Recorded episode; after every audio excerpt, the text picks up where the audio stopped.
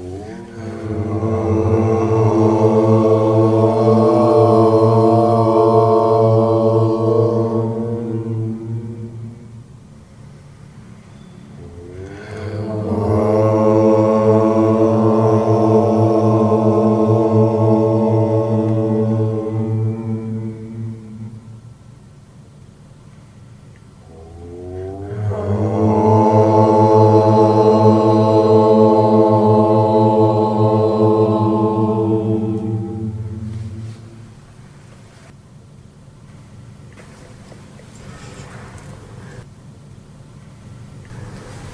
Сатсанг – это время, когда мы высвобождаем божественный свет. Когда нам надо остановиться,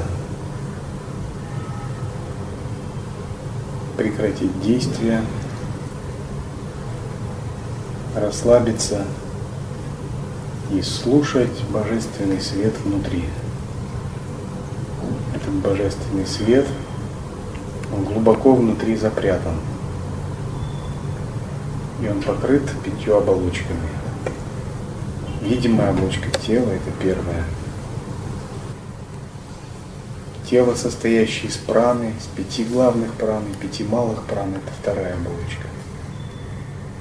Наши эмоции и образы, тонкое тело – это третья оболочка.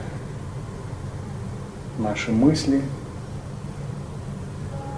наши знания – четвертая оболочка, ментальное тело наша воля, это пятая оболочка, причинное тело, виджняна моя кожа.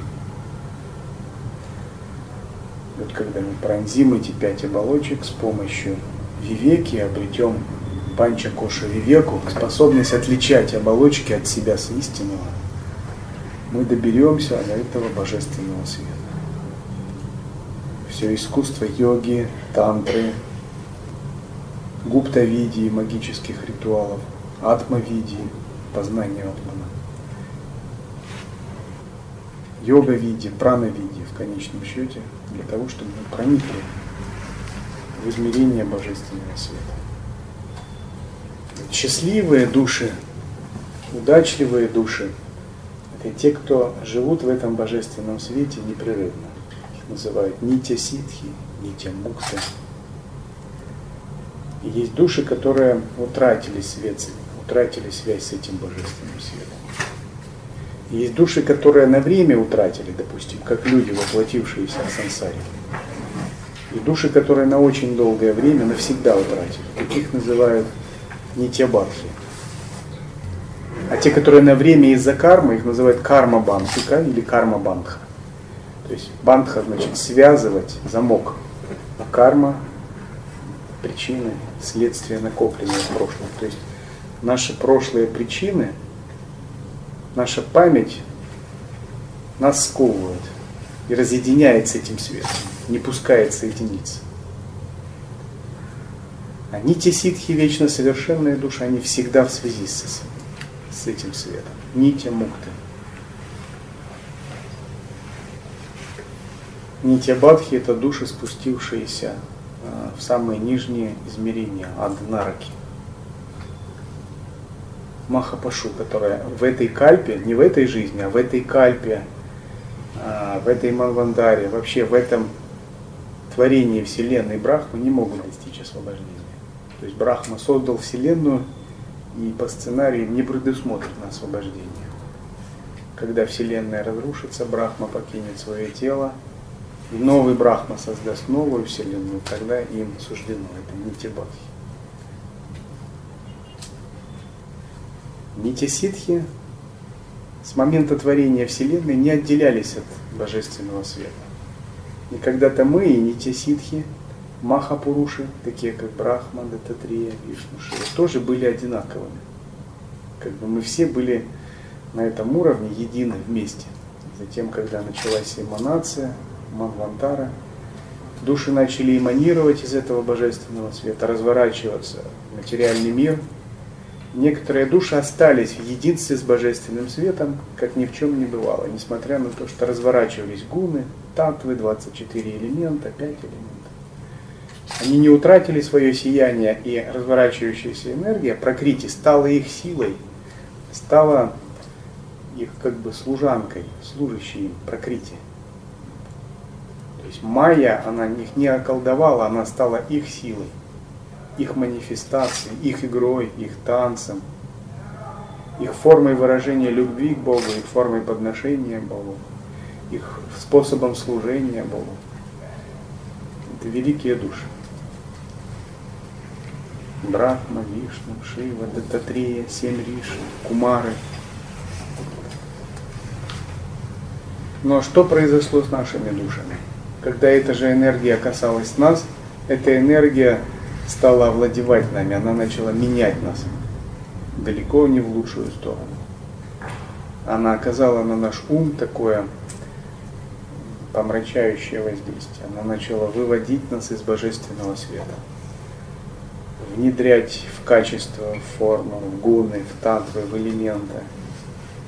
И мы начали терять вот эту нить связи с божественным светом все больше и больше, опускаясь ниже и ниже. И вот с этими великими душами Махапурушами мы начали разделяться, разделяться. Они оказались очень далеко, очень высоко на небесах. Они оказались всеведущими, всемогущими.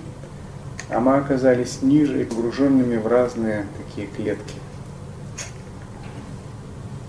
В клетки прошлых тенденций, в ограничении памяти, ограничении ума, начали создавать тонкие тела, ограниченные в причинные тела, физические тела. Вот поэтому разъединились, карма бандхика. А самые грубые души, они вообще потеряли себя и опустились гораздо ниже, в нижние области, где их божественный свет притушен, где они находятся в ожидании конца света, в ожидании Махапралая или Пралая. Когда все разрушится, их души снова освободятся, им предоставится шанс. Но в этой жизни они не могут даже развиваться, двигаться. Но мы, находящиеся в таком пограничном состоянии, можем двигаться, можем развиваться. У нас есть свобода воли. То есть, несмотря на то, что мы разъединились с Божественным светом, мы не лишены свободы воли. Мы не лишены способности прогрессировать, эволюционировать, и наше положение где-то даже лучше, чем у богов сансары, которые тоже разъединились с сущностным божественным светом, но заслуга которых позволяет наслаждаться, поглощенными быть наслаждением. Наше положение лучше, чем асуров. Асурам некогда. Они ждут, как напасть на кого-нибудь. Они все время строят новые планы, как разведать планы врага и как его опередить.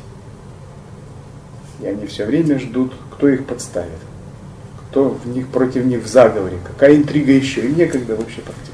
Такие интриги, такие заговоры. Вот. Невозможно думать о божественном не до божественного света. При этом не до божественного света. Сильный голод, сильная жажда, сильная неудовлетворенность не могут практиковать. Выбора нет. Вся жизнь в поисках чего-нибудь вкусного, чего-нибудь, какой-нибудь пищи, какой-нибудь еды. И насытиться нет возможности. Животным то же самое, нет выбора. Вся жизнь выживание, поиски еды, защита, продолжение рода. Адские существа, их сила гнева привела в нижние миры. Сила ненависти. Они страдают, потому что их терзают собственные умы. Их умы их терзают. Асуры двигаются силой зависти, силой борьбы, внутреннего вызова. Это титаны, которые все время бросают вызов Богу. Они считают, что свобода – это проявить себя, бросить вызов кому-нибудь, напасть и победить. И вот из шести классов существ немногим, таким как людям, дарована свобода воли к эволюции, к духовной жизни, духовной практике, к распознаванию божественного света и освобождению. Асуры и животные и все прочие, они же могут потом в людей превратиться снова и... Могут. Некоторые из животных могут даже практиковать, но очень, очень мало. Некоторые из асуров могут практиковать и преобразовать себя. Например, был такой святой Прохлада. Святой Прохлада был сыном царя Асуров. Тем не менее, он начал по странным стечениям обстоятельств, поклонялся Вишну, медитацией занимался. Но он рос в такой семье, где его главным божеством был его отец. И поставили Мурти, его отца, и все учителя брахманы поклонялись его форме. И он начал говорить, что я поклоняюсь тому всепроникающему сознанию Вишну, а как бы тебя я не могу понять, потому что ты не есть абсолютная истина. Это сильно бесило Хирани Кашипу. Это известная история. В конечном счете Хирани Кашипу был уничтожен с помощью Нарисимхи. И все асуры последовали за прохладой. Они подумали, раз прохлады такие мощные покровители, наверное, лучше нам принять прибежище Вишну. И когда Вишну боги сообщили об этом, что весь род Асуров принял в тебе прибежище, а принять прибежище Вишну, что значит? Принять прибежище в Сатве. Отказаться от Асура Бхавы, от Раджасик Бхавы. Принять прибежище в бесконечной мудрости Адвайты, в бесконечной недвойственности. В том, что не имеет имени и формы. И когда это сообщили Вишну, Вишну удивился. И боги были в недоумении. Они сказали, Обычно к тебе приходят после множества жизней а, в сатвичном состоянии. А как это асуры? Даже вообще как нелепость какая-то. Не вяжется. И состояние раджаса, из эго, и пришли к тебе. Как так может быть? Мы не верим даже в том, что это вот их преданность искренняя. И сатвагуна, спокойный ум, чистое сознание – благоприятный настрой ума для того, чтобы идти и открывать себе этот божественно освобождающий свет. И вот как высвободить божественный свет? Вся сущность учения о самоосвобождении как раз учит нас, как высвобождать божественный свет. Самоосвобождение прати мокша. Значит, поворот к самому себе и освобождение, которое возникает в результате такого поворота – Самоосвобождение – это значит, мы должны обнаружить природу ума. Природа ума – это божественный свет. Сначала мы это делаем аналитически, рассуждая на тему пятеричной формулы или на тему формулы «Весь мир надо погрузить в Индрии, Индрии в Манас, Манас Будхи, а Будхи в Атман». Или весь мир свести к уму. Исследовать ум, и ум свести к пустоте. Пустоту к недвойственности, недвойственность к свету, а свет соединить с блаженством, то есть с энергией шакти. Это пятеричная форма. Когда мы аналитически поразмыслили над этим, затем наступает черед эту аналитическую медитацию воплощать в жизни. Самоосвобождение означает, что мы учимся сами освобождать себя. Так через обнаружение божественного света. Например, есть слой мыслей, еще ниже слой эмоций, еще ниже слой праны, наконец физическое тело. Тоньше мыслей, слой тонких образов, очень тонких состояний. Если мы исследуем глубже, можем обнаружить слой чистого сознания, где нет ни мыслей, ни эмоций, ни образов. Есть пространство, ровное, чистое пространство наша подлинная сущность. И вот начинаем изучать, исследовать это пространство. И этот божественный свет начинает по чуть-чуть проявляться, проявляться.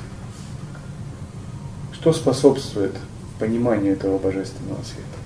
Нужно много заслуг, заслуги. Хорошая память, наличие хороших впечатлений в тонком теле. Чем их больше, тем лучше. Для тонкого мира такая память является наиболее важной. В тонком мире вы то, что вы о себе помните. То есть заслуги в тонком мире это лучшая валюта. Чем вы можете рассчитываться за все. Заслуги это способность иметь ситхи, менять свою судьбу. Это все. Заслуги это все. Это способность перейти в мир богов. Поэтому пока есть возможность, всегда, вернее, где есть возможность, ну, накапливать заслуги, накапливать их. И вот встает вопрос, как именно их накапливать? Когда, как можно быть уверенным, что они накопились? Тут такие тонкие вещи. И сколько именно я накопил заслуг? Как их посчитать? Это же не материальная вещь. Даже были попытки, китайцы древние, даосы говорили, что хочешь стать бессмертным, малым бессмертным надо накопить там тысячи добрых дел, тысячи единиц заслуги, а великим бессмертным там, пять тысяч заслуг. Совершай добрые дела. Тут вопрос сразу, а какое дело бывает добрым, ведь все по обстоятельствам. Иногда доброе дело может быть недобрым. Иногда в твоем видении это доброе, в чем-то недоброе. Это зависит еще от культуры, от системы шкалы ценностей. Вот если отождествляешься, это один уровень. Если видишь все-таки иллюзию, то где факт, что ты накопишь заслуги, значит, надо ли отождествляться. Еще как увязать это с доктриной Адвайты, которая говорит, что добро, добро и зло это тоже понятие условное, в едином вкусе все абсолютно. Очень много вопросов. А заслуги копить надо все. Адвайта, адвайта. Очень много вопросов. И вот если мы делаем какие-то хорошие вещи, которые несут нам вдохновение, радость, то мы получаем переживания хорошие. Вдохновляющее переживание, возвышенное, духовное, сатвичное. Значит, наша заслуга увеличивается. Заслуги это сукрити, особая духовная энергия. Есть кармические заслуги, а есть духовные, дхарма сукрити. И вот нам нужны заслуги, именно связанные с духовной жизнью, с практикой, тем, что связывает нас с святыми божествами, высшими измерениями. Потому что можно накопить заслуги в отношении любой вещи. То есть совершать, высказывать уважение какой-то энергии. В мире бесконечное множество энергий. Там энергии процветания, энергии семьи, там энергия военная какие-то. И различные ясности, энергии, связанные с науками, искусствами, там, защиты. Энергии, дающие какую-то конкретную видео. Например, вот был человек, но есть человек, который стал целителем. Как он стал целителем? В Таиланде где-то голубь прилетел на площади, сел ему на плечо и сказал, теперь ты будешь лечить зубы. Ну такой ситху, такой канал открылся. И он берет, лечит зубы, как плоскогубцами. Он вырывает зубы там, или пальцами. У человека полностью проходит. Такую ситхи он получил через голубя. Но если мы хотим обрести духовные заслуги, связанные с дхармой, нам надо проявлять знаки внимания, знаки уважения, подношения, севу именно в отношении духовных, божественных вещей, связывающих с дхармой, с освобождением. Заслуга появляется, если мы испытываем радость, вдохновение, какое-то расширение души. То есть вы делаете севу, и вы знаете, чему вы делаете эту севу. Ведь сева это та же работа, она ничем вообще не отличается от, там, от любой работы. Так? Красить стены в музее, красить стены дома, в офисе, работа та же.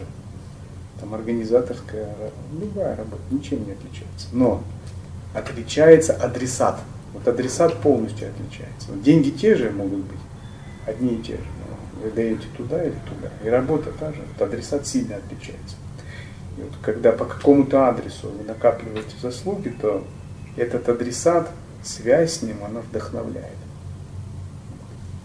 В этом смысл накопления заслуг. То есть делаешь пожертвование бедным, будут заслуги в отношении бедных. Делаешь пожертвование искусству, будут заслуги в отношении искусства. А делаешь какую-то севу в отношении святых, будет связь со святыми объектами то, чему мы делаем подношение, высказываем знаки внимания, вкладываем шахте, то в нашей жизни растет, вырастает и затем благословляет. Та энергия, которую мы кормим, она начинает усиливаться в нашей жизни. Например, государство тратит на военный бюджет там, миллиарды. Ну какая энергия? Логично. Та энергия будет усиливаться. На полицию, на армию, на внутренние войска, на средства контроля, значит получите благословение мира Асуров. Будет усиливаться энергия контроля. Тратится э, бюджет там, или силы социальные на науку, культуру, искусство. Будет расцветать общий уровень населения, культура, искусство, наука процветать. Или на потребительскую культуру вкладывается. Вся Европа как бы на этом построена. Это вся либеральная экономика будут процветать все прилавки, шопинг, будут ломиться от продуктов потребления. То, что ты, во что ты вкладываешь свои силы, то растет. Те энергии, которые ты уважаешь, благословляют свое время Тибет 80% государственного бюджета тратил на обучение дхарме, на монастыри, храмы, э, программы обучения детей дхарме.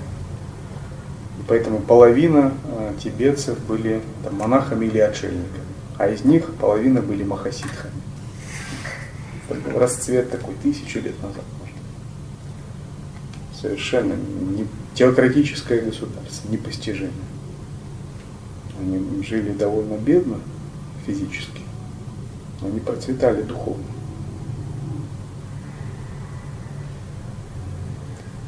В освобождении божественного света пратимукша, самоосвобождение. Означает, мы должны уметь нырять вглубь себя, находиться в глубине себя и на фоне мыслей, на фоне эмоций, на фоне действий, слов отыскивать этот божественный свет ежесекундно, прямо здесь и сейчас, как говорят на английском, right now, прямо в этот момент. То есть Прямо сейчас я сижу, разговариваю, и в этот момент я должен а, находить в себе божественный свет и говорить из единства с божественным светом.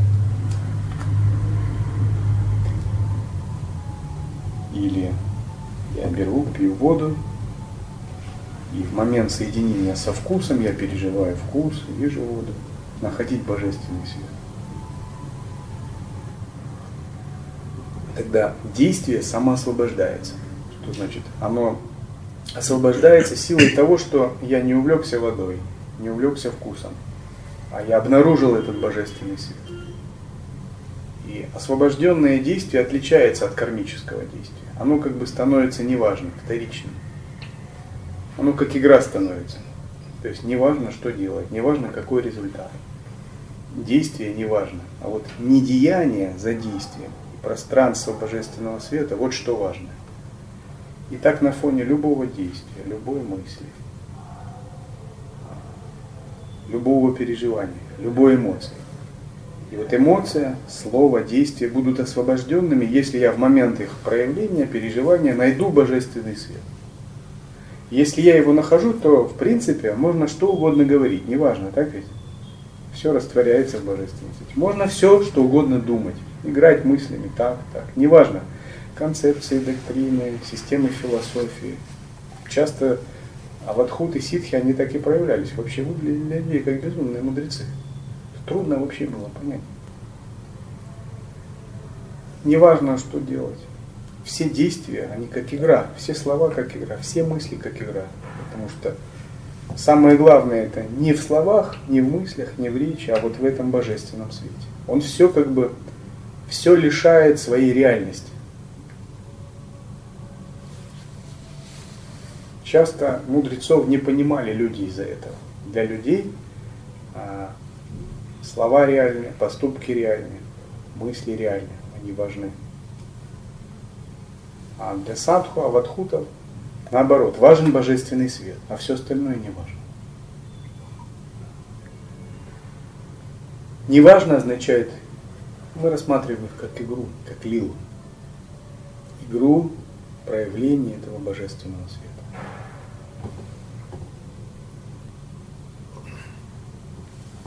И текст Сада Шива Нилай, это поэма Ширамалинги. Ширамалинга – это мастер обнаружения этого божественного света и самоотдачи. Когда мы обнаружили этот божественный свет, что остается делать? соединяться с Ним, отдавать себе Ему. восстанавливать это вот утраченное единство снова. Он где обнаруживается? В каких-то чакрах или специально какие-то? Как вот понять, обнаруживается он, не обнаруживается? Он обнаруживается за пределами ума. Beyond the mind. Он может переживаться через любую чакру. Однажды я проводил семинар, может быть, в Симферополе в году 99-м. И много людей новых было, и кармы обмен был, много общения. И закрыты верхние чакры были после семинара. Такой нелегкий был. Ну, я нормально себя чувствовал. И одна знакомая, это Матаджи, которая там то ли ведьма была, то ли, знаете, такие есть экстрасенсы. Везде такие они есть. Он говорит, вот сейчас у тебя вообще закрытый верхний, как же ты с Богом, с космосом общаешься, через Сахасраду сейчас нет. Я знаю, я говорю, я знаю, а мне не надо через, не обязательно через Сахасраду, я могу и через Муладхару. То есть вы можете божественный свет на любой чакре раскрыть. Каждая чакра содержит в себе божественный свет. В каждой чакре содержится пространство чистоты, мудрости божественного света. Это называется мудрость. И вот когда в Муладхаре божественный свет раскрывается, называется самарасия видия, мудрость великого равенства. То есть она все уравнивает, дает единый вкус по отношению там, чистое, нечистое, доброе, злое. Это именно мудрость Муладхары.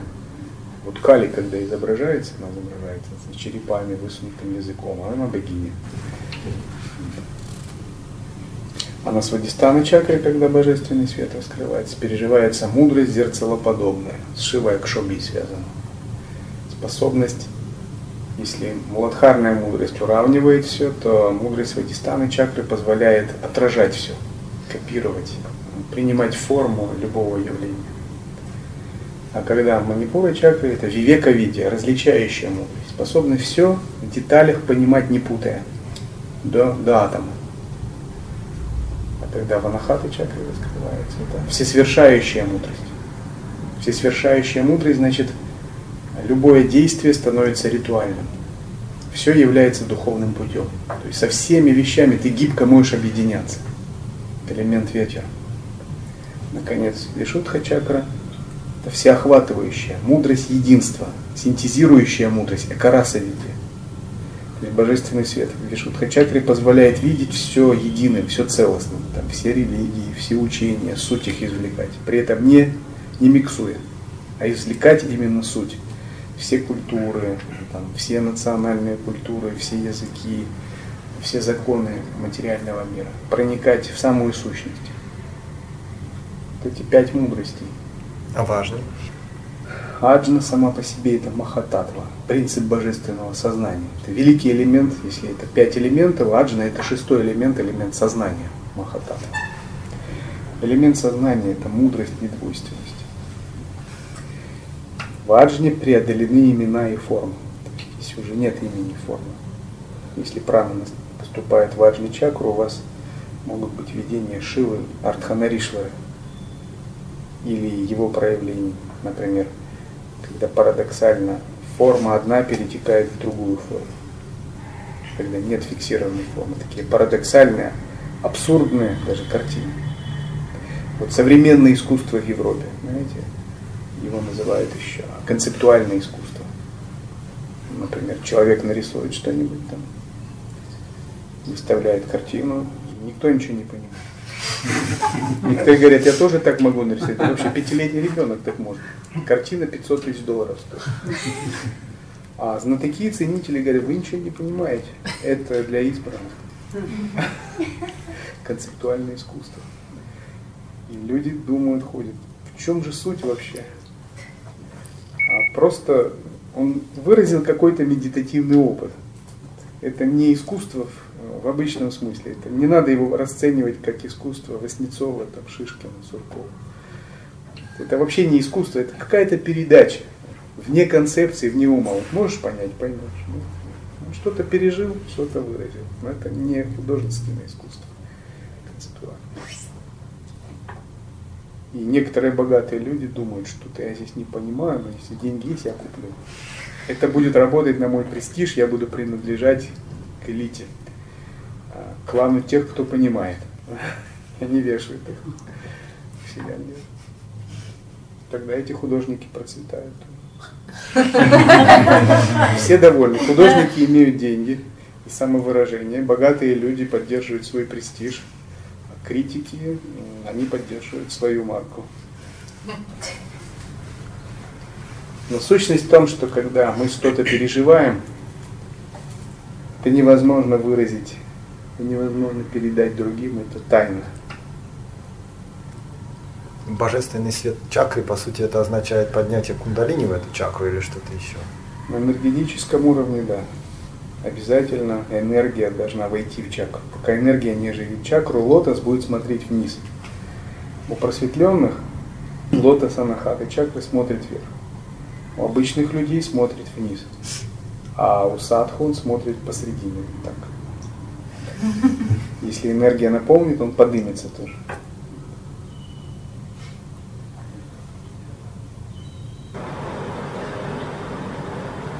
Когда мы слышим такие тексты, как текст Рамалинги о божественном свете, обнаружении, самоотдаче, это настоящий нектар, который надо впитывать Всевышний вошел в мое сердце и слился с моей душой. Он отдал себя мне. Он стал мной. Как запредельна милость моего Отца. Подобным состраданием обладает дождевое облако, утоляющее жажду иссушенной земли.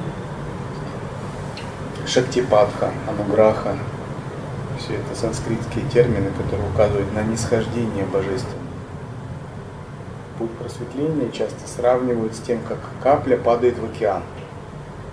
Но на самом деле ощущение немного другое. Это как бы, когда океан вливается в каплю. Потому что душа приближается к абсолюту, но в ответ абсолют начинает вливаться в душу, ануграха. Душа чувствует, что она не заслужила такого, что это то, что выше ее усилий, выше ее чистоты, выше ее ограниченной мудрости, выше тапос, это подарок можно назвать. То, что она получает взамен, что ее усилия, даже тапос в течение 20 лет, даже 80 лет, слишком незначительное по сравнению с космическими масштабами того, что происходит. Поэтому называют спонтанная, беспричинная, немотивированная милость. Господь поднес мне молоко знания, ключ, открывающий врата в Его обитель, небесные качества своей природы и мудрость, а также обретение бессмертного тела посредством щедрого дарения мне, неизменного состояния своего истинного бытия. Беспокоящие низшие способы действия и результат воздействия Майи – а также вся природа неведения в целом, были рассеяны прочь. Что это за низшие способы действия? Когда мы действуем из эго, это низший способ действия. Когда мы действуем из эмоций, из мыслей, из кармы, когда чувство делателя в нас укоренено, и мы стремимся получить плоды результаты, когда цепляемся за, за делание, за делателя, когда есть картритова будхи, чувство «я делаю», плоды принадлежат мне, мои усилия должны дать мне плоды. Когда мы не отдаем, наслаждение принадлежат мне, которое я получаю. Когда мы не отдаем плоды, наслаждение верховному принципу божественного света, верховному наслаждающемуся.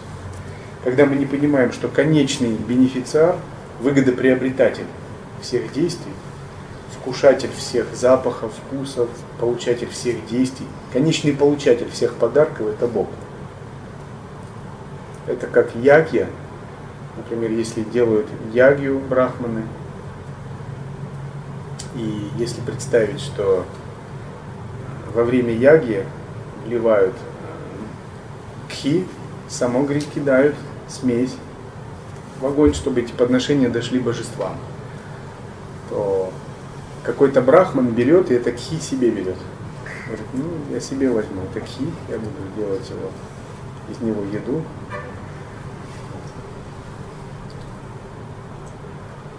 тонкий. Вот наш ум, он напоминает такое, наше эго вот напоминает такого, такое существо, которое пытается присвоить то, что предназначено Богу.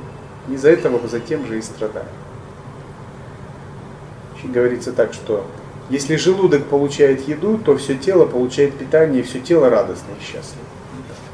Но если, например, рука захочет получить еду и сама и съесть еду, скажет, зачем желудку давать еду? Я сама могу есть бананы. То все тело будет страдать, и рука будет несчастна через некоторое время. Вот когда мы Бога делаем конечным выгодоприобретателем, конечным получателем наслаждений, конечным бенефициаром всего, это способ освобождаться от кармы. Тогда жизнь становится ягей, великим жертвоприношением.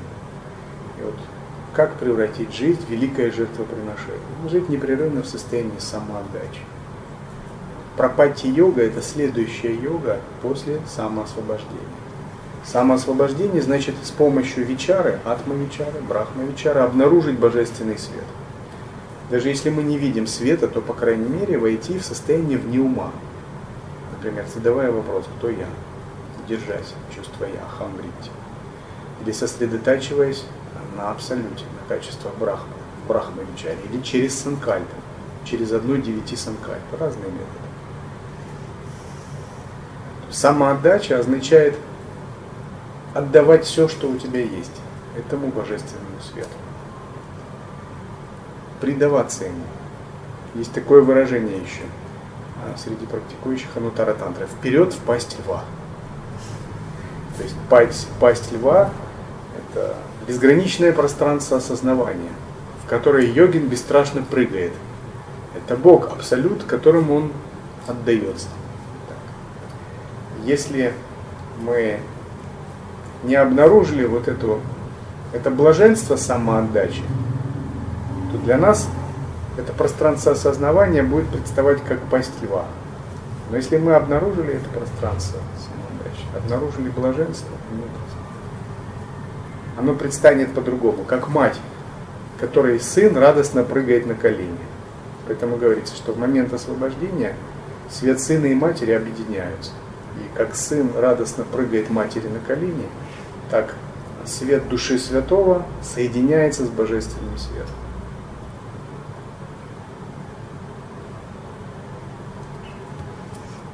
Радость мелодичного знания в истинном порядке возвысилась и проявилась во мне.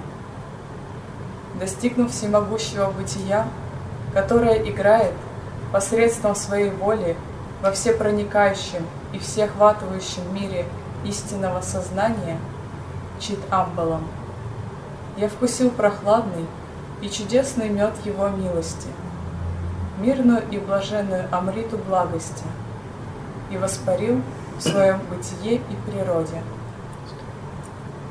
Нектар божественного, он прохладный, в том смысле, что в нем нет горячих страстей, присущих сансаре и невидению. Он кажется сначала прохладным душе, потому что он очень тонкий. Вот все, что связано с раджасом, с большими эмоциями, это еще не нектар брахмананды. Это еще различные переживания в плане эмоций. Но постепенно этот нектар открывает свое блаженство. Он очень тихий.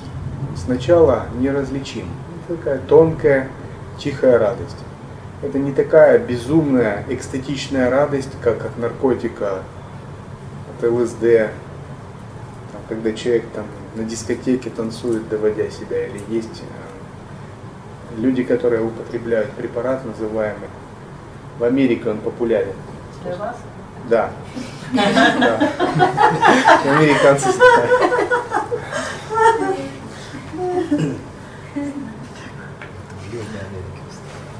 Можно много получить такой внешнего плана радости. Но это все приходящие вещи, они связаны не с божественными вещами, они связаны с теджесом, с праной. Изменяется соотношение праны, например, усиливается теджес. За счет подъема теджеса человек может пережить на некоторое время какие-то расширяющие сознание опыт. Но теджес усиливаясь, он может сжечь внутренний оджес, поэтому надо с этим осторожно. И оджес – это энергия, которая требует восполнения затем. Это очень важная жизненная энергия для нашего тела. Он же теряется во время там, сексуального оргазма, во время э, испытания наркотических средств. Наоборот, йога никогда не должен терять образ, всячески его восполнять.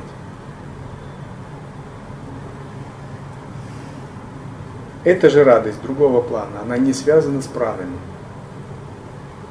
Она выше плана праны. И вот душа обретает способность постепенно питаться этим божественным светом, этой божественной радостью. За счет чего возникает у святых вайрагья. Они могут получать все от божественного света. Они могут питаться не впечатлениями, не информацией, не привязанностями, а самим божественным светом. Если люди привязаны друг к другу, что можно видеть? Если сердечная привязанность сильная, от анахаты чакры идет такая жгут, такой информационный шлейф другому человеку. Он говорит, мне плохо без тебя. Конечно, плохо ты питаешься энергией этого человека, а он твоей энергией питается. Вы самого себя завязали в один узел. И вам трудно будет жить друг без друга из-за таких связей. А если человек зависит материально от другого, то от манипура чакры идет энергия, идет отток. И один другого поддерживает, между ними устанавливается энергия зависимости. Разные формы сложных зависимостей между людьми устанавливаются. Потому что люди, действуя в соответствии с кармой, так строят отношения. Или человек э, привыкает питаться мыслями, концепциями. Все СМИ, все новостные каналы работают на это. Какими-то культурными переживаниями. Все это формы питания тонкого тела, кроме физического. А, различными энергиями. Святые привыкают питаться чистой энергии божественного света. И это как пища высшего качества. И у них возникает отвращение к тому, чем другие питаются. Это как если вы привыкли питаться очень чистой вегетарианской едой, а другие питаются какой-то ужасной такой химической едой, каким-то несвежим мясом, вы просто не можете эту еду есть. У вас отвращение возникает.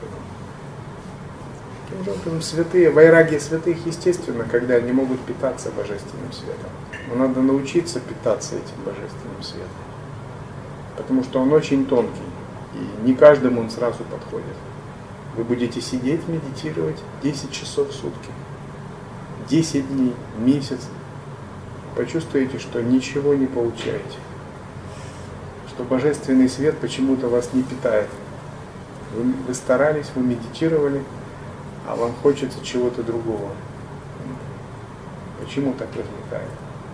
Потому что еще не удалось добраться до этого божественного света, и медитация шла на плане ума, на уровне ума, тонкого тела, и было вращение мыслей, воспоминаний. Не удалось подняться выше. Очень тонкий. Тогда человек выходит после ретрита, и его тянет что-нибудь поговорить, что-нибудь острое поесть начинает интересоваться, вовлекаться в этот мир, в эту жизнь, динамикой. Ему нужно эти впечатления, нужно на, напитаться. Он очень голодный, информационный голод большой, энергетический, эмоциональный голод. Но святые садху, они не испытывают ни информационного, ни эмоционального голода, потому что привыкли питаться этой пищей. И вот йогин должен постепенно приучать себя к питанию божественным светом. Я не имею в виду праноедение.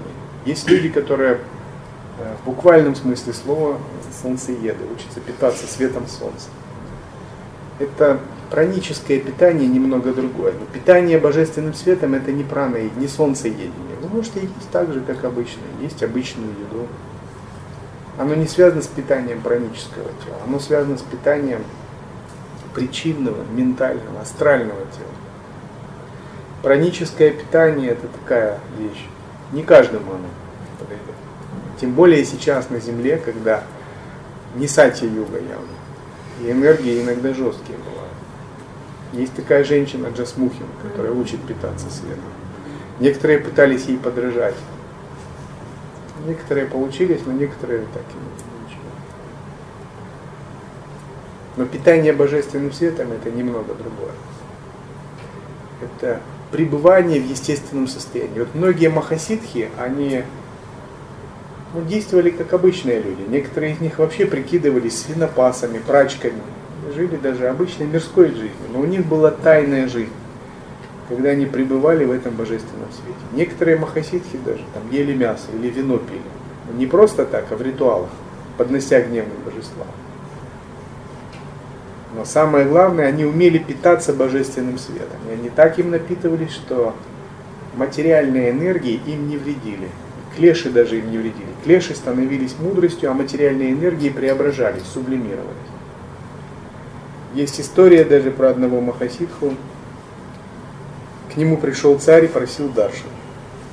А этот Махасидха говорил, твои помыслы нечисты, ты погряз в иллюзии, не могу принять тебя. Царь настойчиво приходил целую неделю, ситх ему отказывал. Царь обиделся. И он тогда решил э, опорочить этого Махасидху, говоря современным языком, подставить. Цари всегда власть, такая энергия, да, они очень ревностно относятся к своему влиянию, авторитету. Если кто-то начинает влиять на других, даже не обладая властью, это очень зависть вызывает, может вызвать. Царь нашел э, женщину, э, которая учила проституток искусству обольщения. И у нее была 12-летняя дочь, которая сама обладала такими моха-ситхи, как Апсара, выглядела как взрослая женщина, обладала большими обольщающими силами. И женщина сказала, я пошлю лучшую свою ученицу. Лучшая ученица это была ее дочь. В древности в Индии были такие элитные такие когорты такие куртизанок, которые специально для царских семей и прочее. Они учились 64 искусствам, искусству магии, обольщения, нанесения узоров, танца, пения, что там, может, гейш, я помню. И она послала свою 12-летнюю дочь к этому Махасидхе. И она сначала пришла, сделала подношение, и затем попросила остаться на ночь. Ну, Махасидха сказал, ну ты сделала подношение, иди, зачем тебе оставаться? Он сказал, там разбойники ходят, меня могут ограбить, я так красиво одета. Он все равно ее попросил идти. Она настойчиво носила ему неделю целую подношение, каждый раз просила остаться. И однажды там ветер или ураган был, он сжалился, потому что сострадания никто не отменял. Он попросил остаться. Таким образом она начала оставаться. Вот. И Махасидх этот начал думать, что за карма, почему она так настойчиво приходит. Ну, увидел всю эту как бы игру, но он увидел больше, что несмотря на то, что эта женщина хочет его как бы опорочить, подставить, за этим кроется какая-то божественная игра, какая-то миссия. Он увидел, что в прошлом это была его ученица, связанная, или ученик даже. Есть связь на протяжении последних шести жизней. И он увидел, увидел, что это может принести пользу. И он сказал, ну ладно, оставайся. И она начала жить с ним. Так они начали жить, как муж и жена, у них родился ребенок. И тогда они практиковали, он начал ей давать передачи. Мантра, йогу, визуализацию, преображение божеств, йогу ветровый канал. То есть он сделал ее своей ученицей. Но мать э, поняла это по-своему, что все, моя задача выполнена. Этот ситх больше не ситх, он э, порочный человек, и она докладывает царю. Царь тоже обрадовался. И однажды, когда он уже взял, забрал эту ученицу, ученица уже изменила свой ум, покинула семью, покинула свое ремесло, она стала практикующей дхарму, практикующей тантру, мантру, йогу, ветровый канал. И когда они шли, царь специально нашел этого Махасидху и со своими советниками пришел и начал насмехаться. Он говорит, что это у тебя там? Это женщина, ребенок и там бутыль с вином. Я вижу у тебя это женщина, это ребенок. Ты называешь себя праведным человеком, а это что, бутылка вина? Это ты падший человек, ты говорил, что мой ум не чист, так вот твой ум не чист, вот ты порочный человек, еще отказался мне даршан дать. Вот. И Махаси сказал, нет, на самом деле я полностью чист, а ты глупый, просто ты заблуждаешься. Царь продолжал настаивать, вот. хулить его. Когда этот Махасид бросил бутылку, бутылка превратилась в аджи колокольчик. Бросил ребенка, ребенок превратился в божество, сам он и его ученицы превратились в два гневных божества. И эти два гневных божества вызвали землетрясение и наводнение. Все царство начало сметать и затапливать. Тогда министры начали говорить царю, царь, ты дурак. Ты навлек на себя гнев ситха, и всему нашему королевству конец придет. Иди падай ему в ноги, иначе никому из нас не жить просто, и все царство развалится. Они пришли, начали, упали в ноги, начали молиться, они были неправы. И тогда он убрал свой гнев, землетрясение прекратил, наводнение тоже закончилось. И вот в состоянии ситха божественный свет полностью его все преображает. Преображает его элементы, клеши, гуны, татвы. И даже материальные предметы, они теряют то старое назначение, которое были. То есть все становится нектаром даже. Если вы пребываете в божественном свете, обычная вода будет нектаром, который исцеляет или дает ситхи долгой жизни, насыщает. Обычная освященная еда тоже будет нектаром.